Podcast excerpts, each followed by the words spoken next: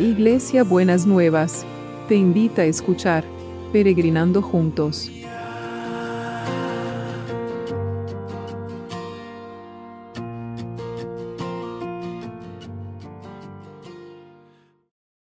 Buenos días mis peregrinos y peregrinas, ¿cómo estamos para empezar este lunes? Espero que hayan pasado un lindo domingo, nosotros lo pasamos muy bien, tuvimos una palabra del pastor Norberto, una palabra de ánimo para el año que viene, que realmente fue muy fuerte, como muy poderosa, les animo eh, que si quieren se metan en el, YouTube y puedan puedan escucharla, porque la verdad que, no tiene desperdicio, es como para pensar y para reflexionar sobre lo, eh, la palabra que está trayendo para este tiempo nuevo. Y vamos a, mm, eh, estamos ya terminando un año, estamos y seguramente es, es un tiempo de, de revisar las cosas, es un tiempo de hacer evaluaciones y hacer análisis. Y una de las cosas que les quiero preguntar es, ¿cuál ha sido la emoción que más, eh, más lo ha acompañado a lo largo de este año? Y muchas veces, eh, con todas las cosas que han pasado y las que siguen pasando, muchas veces lo que las emociones que nos acompañan son las emociones negativas. Es el temor, es la incertidumbre, es la angustia, ¿no es cierto? Por eso quiero que hoy pensemos en lo que nos queda del año y en el año próximo. En un pasaje de las Escrituras que está en Efesios 2.14, que dice así, Cristo es nuestra paz él hizo de judíos y de no judíos un solo pueblo, destruyó el muro que los separaba y anuló en su propio cuerpo la enemistad que existía. Cristo es nuestra paz. Él hizo de los judíos y los no judíos un solo cuerpo a través de su sacrificio en la cruz. Y con todo este tema de la pandemia, de las vacunas, de, y de otras cosas que, suceden en los pueblos, Muchas veces está lo que se dio a llamar en la Argentina la grieta, ¿no? que, separó a, familias, separó eh, eh, a amigos, ¿no? porque unos estaban a favor de un grupo y estos otros a, favor del otro grupo, y donde tendría que haber paz, empezó la hostilidad, empezó la separación, empezó todo aquello que atenta contra la paz y contra la armonía. Y acá el, pasaje de las Escrituras plantea Cristo es nuestra paz. ¿Y qué nos pide el Señor? Como que también uno de los nombres de Jesús era príncipe de paz. Que le demos valor a las relaciones.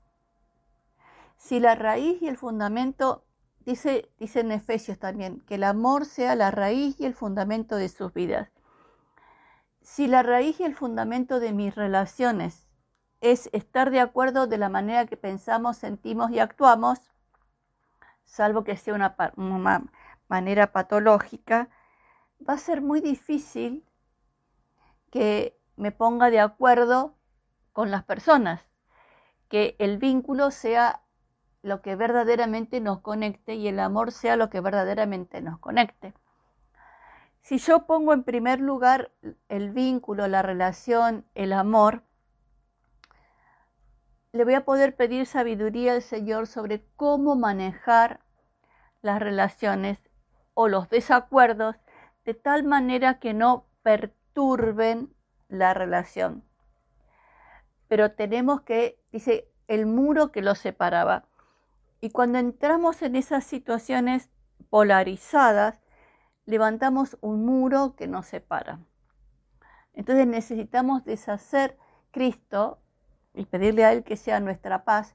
Derribó ese muro para poder hacer de los dos pueblos uno. Y una de las cosas que se necesita es construir puentes de paz es tener una actitud de paz con el otro, es tener una actitud de mirar al otro en cómo es el amor que le tengo y no tan solo en lo que piensa o como dice las cosas, ¿no? De todos modos tenemos que cuidarlos la manera en que hablamos y tenemos que pedirle al Señor que nos ayude a construir puentes de paz. Señor, necesitamos esta revelación tuya, que vos sos nuestra paz y necesitamos ser mensajeros de tu paz. Danos sabiduría y luz en las relaciones difíciles para poder de pedirte a vos primero que rompas ese muro que separa en la relación y que construyas esta unidad a través de la paz. Señor, que podamos ver en los vínculos, paz en los vínculos y milagros extraordinarios. Señor, en lo que queda del año y en lo que viene el año que viene, que podamos tener un tiempo nuevo de relaciones armoniosas, relaciones pacíficas, que podamos deponer actitudes viejas o prejuicios viejos para poder ver al otro con tus ojos y no con los ojos de la hostilidad o del enojo. Ayúdanos, Señor, ayúdanos, te lo pedimos en el nombre de Jesús. Y entonces vamos a orar por los que necesitan de esta paz en medio del sufrimiento. Señor, Oramos por aquellos que necesitan paz en medio de sus problemas de salud, sus problemas físicos, en medio de, de, las situaciones que tienen que estar enfrentando cada día y en cada momento. Señor, que vos desates de tu paz, esa paz que sobrepasa todo entendimiento, esa paz que fortalece nuestro, el sistema inmunológico de cada uno. Que vos puedas desatar una sensación nueva de tu presencia sanadora, que trae paz, que trae consuelo, que trae fortaleza. Señor, oramos por todos aquellos que siempre traemos delante de tu presencia. Vos lo sabés, conoces cada uno, el nombre de cada uno y conoces la situación de cada uno y de cada una. Señor, a los que están teniendo que recuperarse de operaciones, que los cuides y los protejas y los fortalezcas. Aquellos que necesitan eh, transitar una operación, que también los sostengas con tu mano poderosa. Aquellos que están en el medio de tratamiento, Señor, que vos les muestres tu luz y tu verdad en medio de toda la situación, que ellos puedan ver señales de tu paz en medio de cada una de las situaciones. Y te damos gracias, Señor. Te damos muchas gracias en el nombre de Jesús. Y seguimos orando por el equipo de salud, Señor, que muchas veces están expuestos a la violencia porque la gente es intolerante y es impaciente. Que vos los protejas, los guardes y los libres de todo mal, Señor, que ellos que son mensajeros de tu salud y son tus ángeles que traen paz, que puedan sostener la paz, pero que vos los rodees con una muralla para que no, no haya ni agresión, no, no, una muralla de cuidado y de protección, no una muralla de hostilidad, para preservarlos y guardarlos de todo mal. Te lo pedimos en el nombre de Jesús. Y también a los que trabajan para que nosotros tengamos todo lo que necesitamos. Señor, guárdalos y protégelos y líbralos, Señor, en el nombre de Jesús.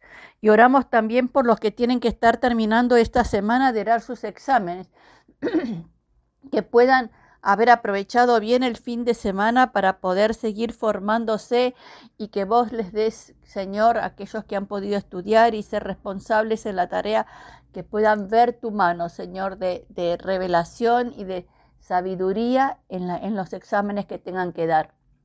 Te lo pedimos en el nombre de Jesús. Amén y amén.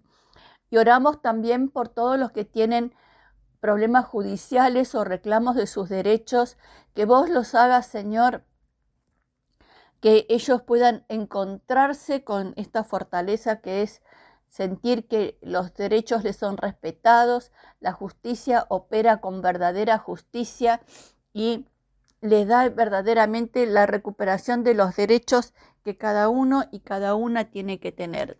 Señor, obra con poder, Padre, te lo pedimos en el nombre de Jesús.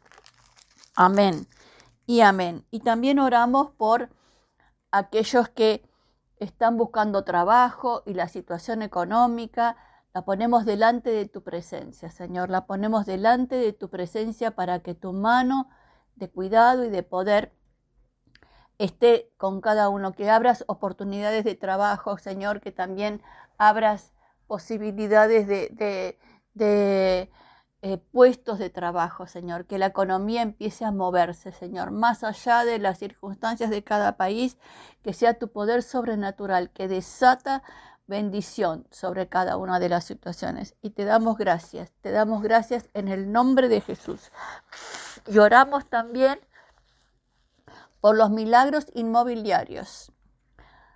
El pastor ayer nos decía que venía un tiempo nuevo para la iglesia del Señor, un tiempo nuevo para las personas. Señor, que realmente este tiempo nuevo traiga la bendición de la venta y de la compra, de las transacciones que se necesitan para poder tener aquello que, que cada uno y cada una necesite. Señor, que puedan ver cada uno y cada una tu mano de cuidado, tu mano de poder, tu mano de, de, de liberación de y de romper todo muro que está impidiendo que el cielo se abra y tu voluntad se concrete. Señor, te lo pedimos en el nombre de Jesús.